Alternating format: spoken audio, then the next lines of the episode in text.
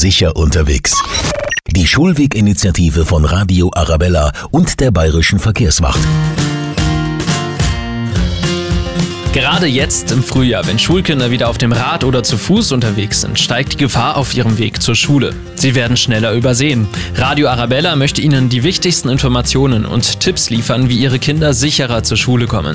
Deswegen haben wir unsere Schulweginitiative ins Leben gerufen. Mein Name ist Jonathan Reinders und ich habe hier heute einen 1A-Gesprächspartner im Studio. Herzlich willkommen, Steffen Küpper, leitender Polizeidirektor vom Polizeipräsidium München. Schönen guten Morgen. Wir werden uns heute ein bisschen spezialisieren auf ein Thema, nämlich den toten Winkel. Warum ist das Thema toter Winkel denn auf dem Weg in die Schule so wichtig, dass man sagt, okay, das sollte man wortwörtlich nicht außer Acht lassen? Das Problem ist, dass gerade bei diesen toten Winkelunfällen und in der Regel eben bei diesen Abbiegeunfällen die Folgen besonders schwer sind für die Kinder. Die Kinder kommen hier also buchstäblich unter die Räder, ähm, was äh, dann eben leider immer mit sehr schweren Folgen äh, und man muss leider sagen auch eben oft bis zum Tod führen kann. Und deswegen ist das so tragisch und deswegen ist das Thema auch allen Beteiligten so wichtig. Worauf müssen denn äh, Kinder jetzt speziell achten bei dem Thema?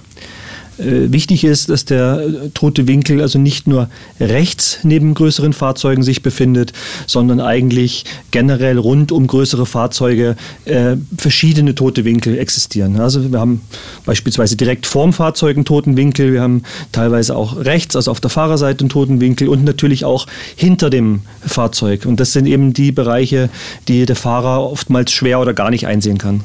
Okay, jetzt sind wir in der Perspektive des Fahrers. Mhm. Ich kenne das selber als Autofahrer, ist manchmal schwierig. Schulterblick, den macht man, aber natürlich sieht man auch damit nicht immer alles. Worauf müssen Kinder denn speziell achten, wenn sie sehen, okay, da kommt ein Auto an? Kinder sollten äh, versuchen, soweit es möglich ist, den Blickkontakt mit dem Fahrer herzustellen. Weil das ist immer ein gutes Zeichen, äh, wenn ich merke, ich sehe den Fahrer, ich habe den Eindruck, der Fahrer nimmt mich wahr, ähm, dann ist es eigentlich ein gutes Zeichen, ähm, dass er die Aufmerksamkeit hat. Wenn, wenn ich realisiere, äh, er sieht mich nicht, ähm, dann ist es natürlich schon schwierig. Was sind die schlimmsten Fehler, die Kinder machen können in der Perspektive? Ähm, der schlimmste Fehler ist, auf sein Recht zu beharren. Äh, die Kinder sollten zwar schon konsequent in die Situation reingehen, ähm, also wenn sie jetzt dann äh, kurz stehen bleiben, wieder anlaufen, wieder stehen bleiben, ist schwierig, weil der Fahrzeugführer das dann auch nicht so richtig einschätzen kann. Aber wenn ich merke, das äh, Fahrzeug hat mich übersehen, dann bitte nicht auf das Recht beharren, sondern dann lieber zurückstecken, stehen bleiben und warten, bis das Fahrzeug abgebogen ist oder vorbeigefahren ist. Was sind denn da klassische Verkehrssituationen, sage ich mal, wo sowas zustande kommt? Wir kennen es aus der Fahrschule, die Bilder, aber in der Praxis, äh, wo entsteht so ein toter Winkel am ehesten? Am, am verbreitetsten ist es äh, aus meiner Sicht tatsächlich bei den äh, Rechtsabbiegerfällen. Ähm, also das Fahrzeug möchte rechts abbiegen. Ähm, an der Kreuzung beispielsweise? An der Kreuz, Kreuzung beispielsweise.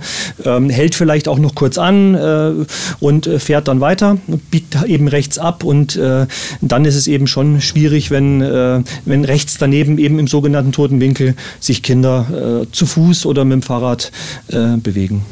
Gab es denn da speziell tatsächlich auch in den letzten Wochen und Monaten konkrete Unfälle hier bei uns in München und der Region, an die Sie sich erinnern, wo das Thema eine Rolle gespielt hat?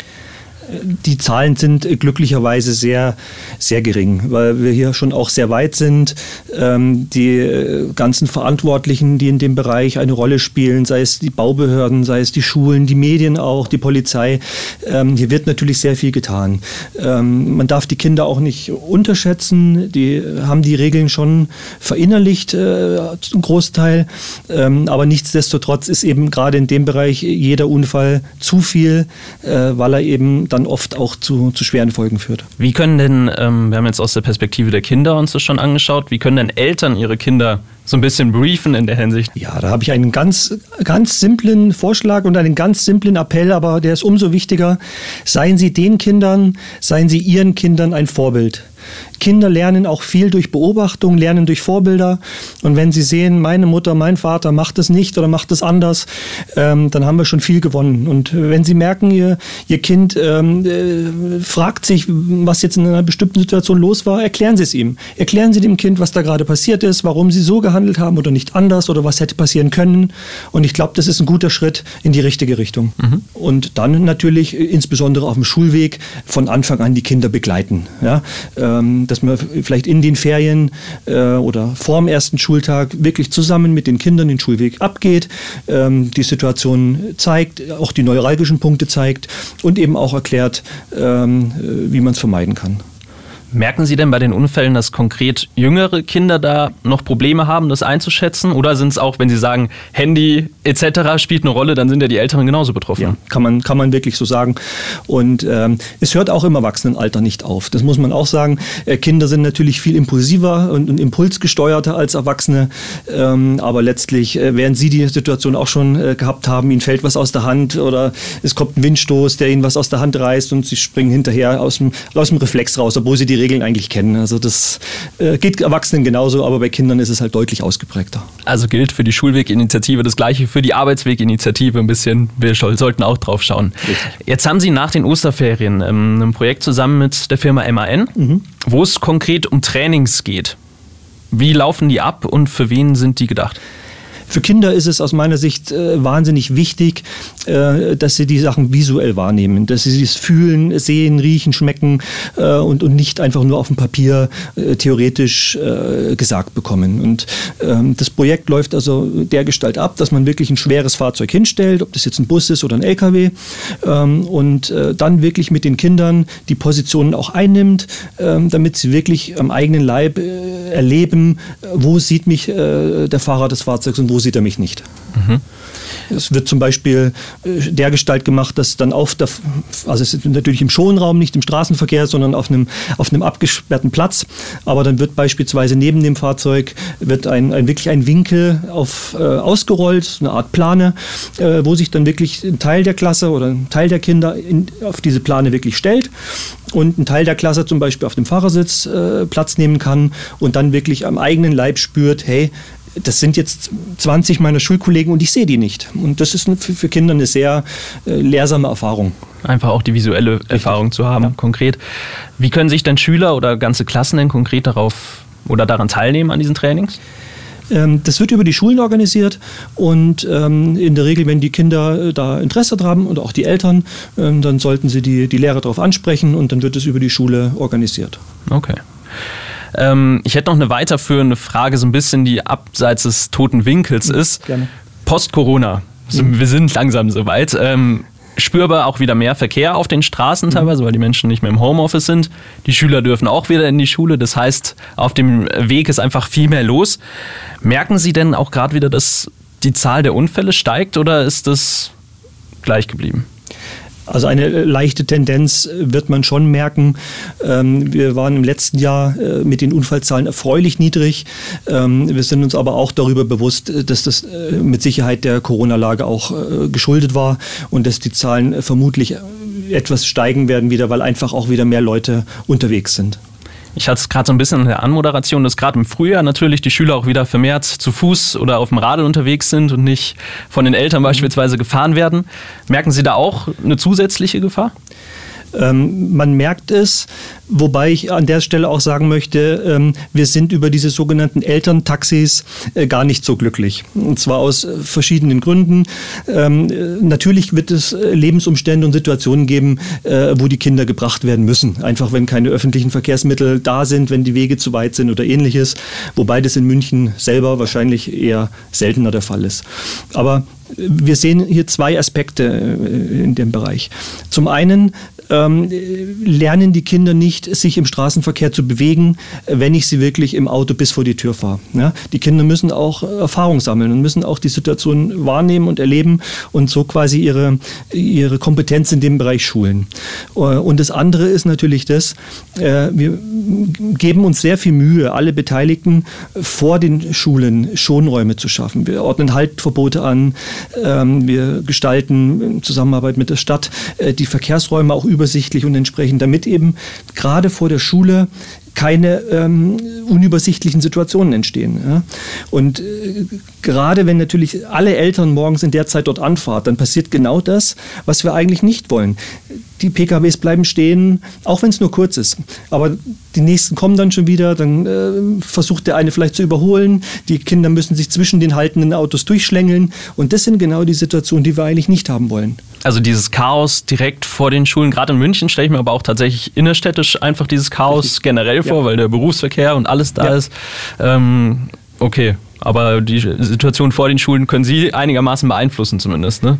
Die können wir beeinflussen, aber es ist natürlich, äh, man stößt nicht immer auf Verständnis der Eltern, weil die natürlich, die sind auch gestresst, äh, müssen wahrscheinlich im Anschluss an die Arbeit und äh, man hört dann schon gern den Satz, ja, ist doch nur kurz, ist doch nur schnell und äh, wir müssen auch weiter.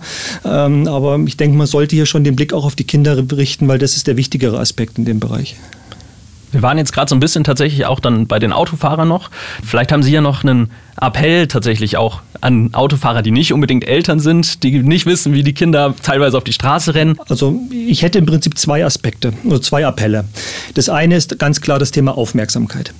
Ähm, selbst im Stadtverkehr bei vergleichsweise niedrigen Geschwindigkeiten legen Sie mit Ihrem Auto in vergleichsweise kurzer Zeit eine sehr weite Wegstrecke zurück.